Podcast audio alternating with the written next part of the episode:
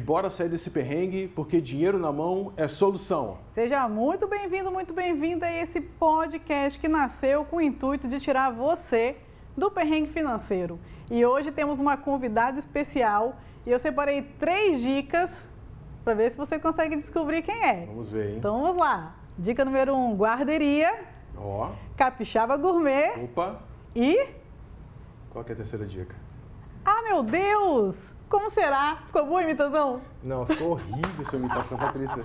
Você não serve para fazer isso, não mexe então com esse negócio. Então chama a convidada. Então, sem mais delongas, a nossa convidada, Lara Santana. Seja muito bem-vinda, Lara. Obrigado por ter aceito o nosso convite, estar aqui com a gente. A gente sabe que sua agenda é muito cheia, mas Ai. reservou um tempinho pra gente. Muito obrigado. Isso, muito obrigada. É um Seja prazer estar aqui. Muito obrigada. E vamos lá. Vamos para as perguntas. Começar. É... A gente quer saber um pouco mais, né? Sobre a Lara, como tudo começou. E a primeira pergunta é: quem é Lara Santana sem dizer o que você faz? Difícil. Difícil, porque eu acho que a gente tem essa, esse hábito de falar, ah, meu nome é Lara, eu sou atriz, eu já começo assim. Mas eu acho que eu acho que eu sou uma pessoa, uma menina apaixonada pela vida, apaixonada pelo que eu faço. é difícil falar do que a gente. É, tá muito. Mas é porque parte da gente, né? Tá é porque eu sou muito apaixonada, assim, pelo que eu faço. De verdade. Eu acho que é difícil dissociar a Lara do que eu faço. Uhum. Mas eu acho que eu sou muito apaixonada pela vida, apaixonada pela, por fazer os outros sorrir.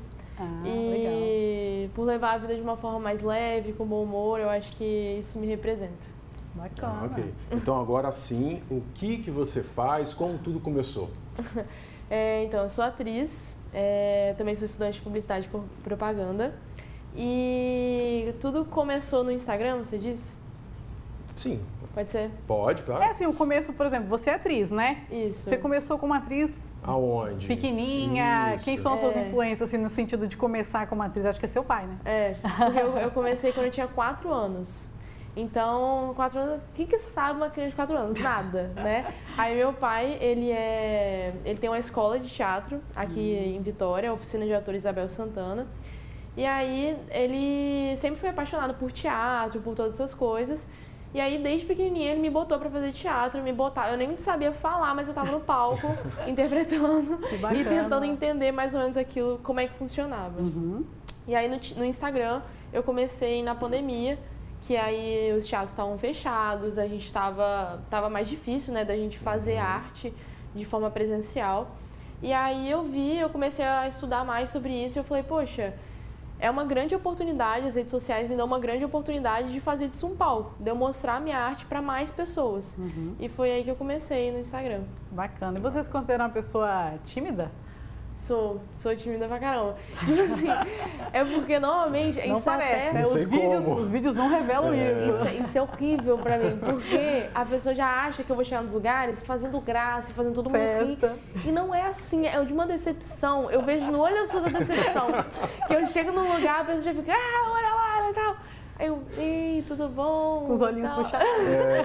Eu na minha, no meu cantinho, a pessoa super triste, que, não, que eu não entreguei o humor que ela tava esperando. É, é, bem complicado. Mas com os meus amigos, com gente que eu já conheço e Tem tal. Intimidade, né? Eu já, eu já sou diferente, Aham. né? Eu me solto e tal. Mas enfim.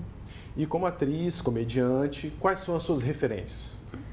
Olha, é inegável que meu pai, né, é uma grande referência minha. É, ele que me ensinou tudo que eu sei hoje. Mas eu acho que no humor, assim, é, referências, é, outras referências, eu tenho muito o Porto dos Fundos, é uma grande referência para mim. É, a Tata Werneck também, que tem gente que fala, não, você faz umas coisas. Não, é tenso, que eu faço qualquer coisa. Nossa, igual o Porchat. Ah, igual a Tata Werneck. igual Fundo. Pô, quem, é igual a quem, né, cara? É igual a todo mundo, mas enfim. É, acho que o Porta, a Tata Werneck e a Ingrid Guimarães são grandes referências minhas. Bacana. Bacana, bacana. E quais são os principais desafios de ser artista, né? De ser, é, de estar nesse ramo artístico, humorístico no Espírito Santo? É tenso, assim, porque o Espírito Santo não é um país que é, não, não é um país. Aí. Não é um país, é verdade. Não é um país. Não é um já país. De, graças a Deus. Já definimos não isso. É, já, daí pode Fique partir claro. daí, Pode. certamente. É, o Espírito Santo não é um estado que investe muito em cultura, né? Quando a gente vai pegar em outros estados, tem gente que é um hábito, sábado à noite, vamos no teatro. Teatro. Ah, domingo à noite, ah, vamos fazer o quê? Vamos no teatro. Aqui isso não é um hábito. As pessoas não têm o hábito de ir ao teatro, não têm o hábito de, de é, apoiar coisas culturais. Tanto que aqui, às vezes você vai ver uma peça de alguém de. Você, vai, você só vê peça de alguém de fora. Vê alguém do Rio, ah, vê a peça com aquela atriz da novela, aquela atriz do filme e tal, não sei o quê. Aí lota. E mesmo assim, ele, esses artistas ainda falam que é difícil às vezes. Uhum. Mas, é, mas ainda tem público. Mas aqui a gente não tem esse costume. Isso é muito triste, porque acaba que todo mundo que aqui, eu vejo isso muito por causa da escola, Sim. que as pessoas começam a sonhar com a carreira artística, elas já querem ir para fora, porque aqui não tem oportunidade, né? Então isso é muito triste, isso me deixa muito triste. Mas eu acho que a gente pode também, hoje no Instagram eu fico feliz porque eu criei oportunidades, né? Eu continuo aqui, continuo trabalhando com isso.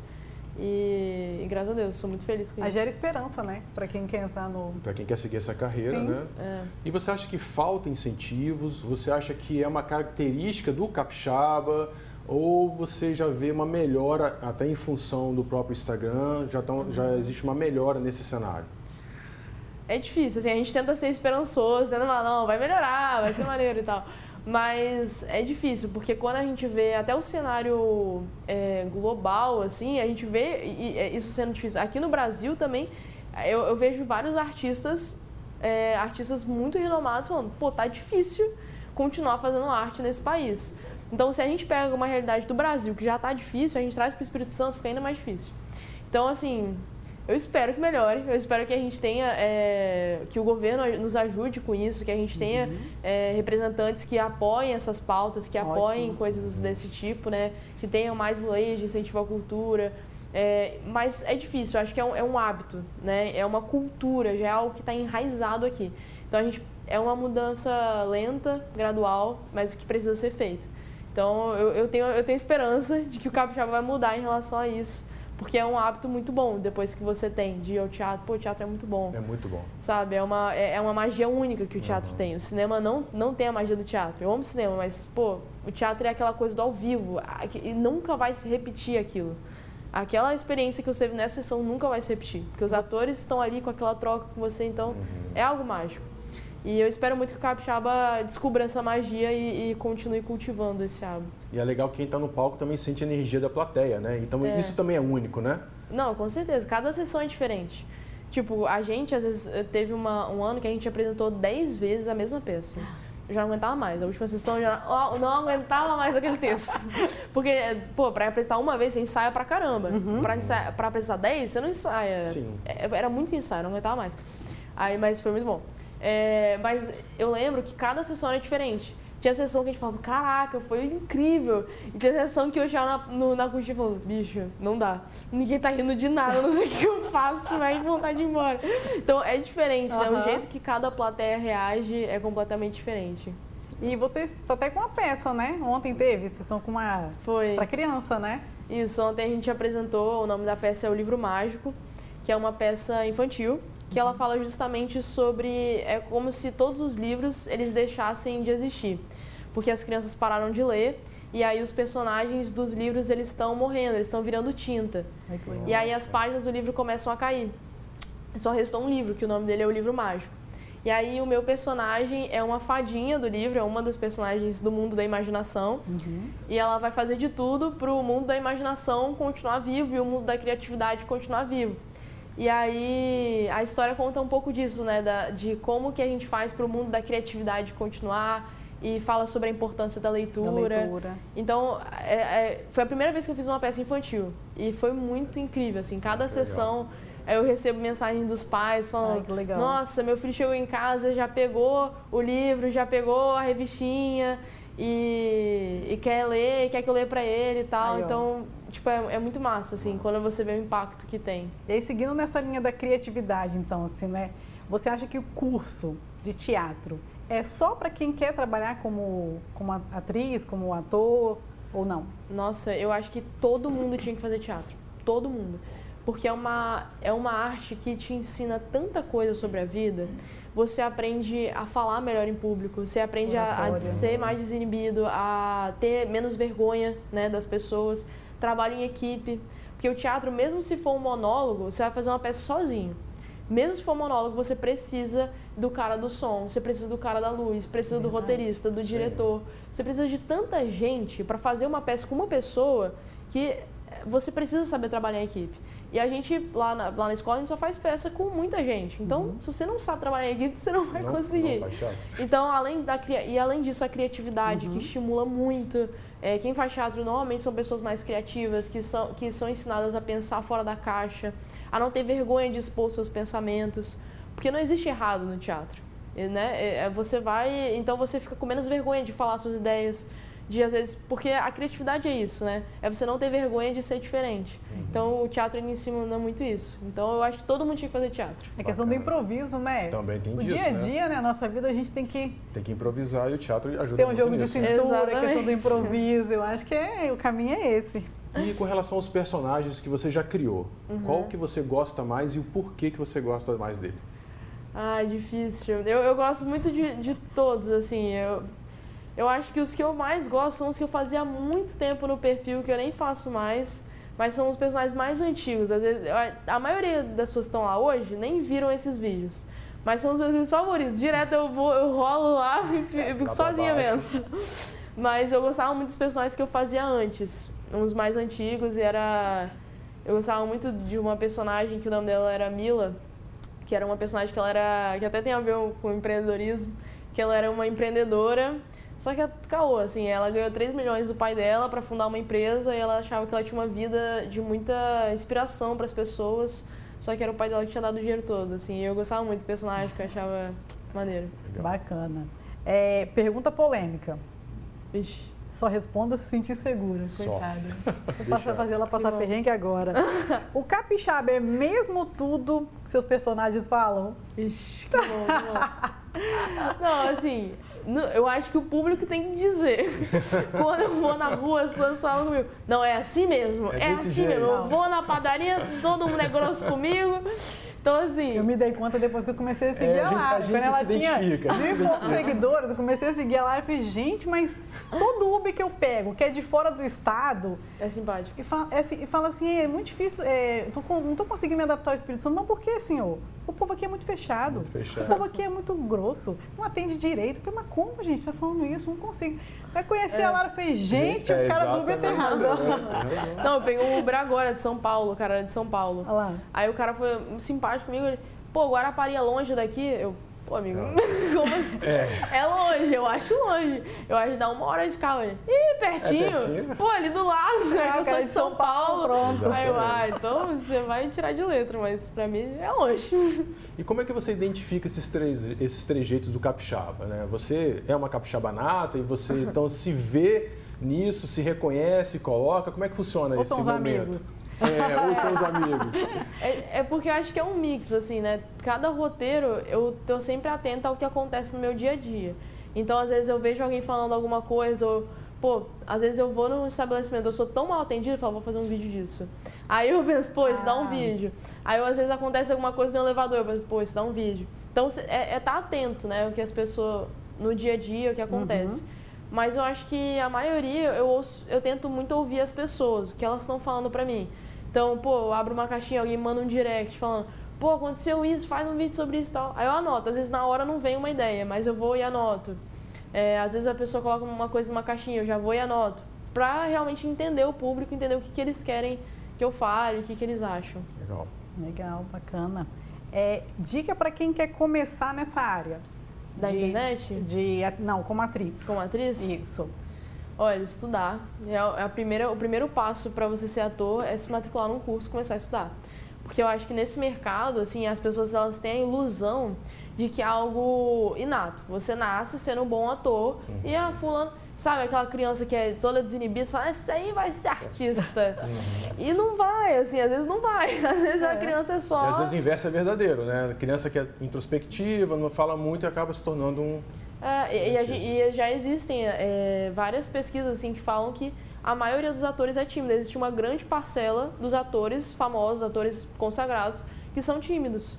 Então não é uma relação, né? Uhum. Ah, é, é, desinibido, é artista. Uhum. Porque o teatro ele é uma é algo que você precisa estudar. Ser ator é uma profissão. Então assim como qualquer outra exige estudo. Então, tanto que você não fala pra criança, ah, você vai ser médico. Pai, bota pra fazer a cirurgia ali pra gente ver. não é assim, né? E o, o, ator também não, não é, pô, joga ele ali num palco e. Se vira. É, deixa, bota na novela.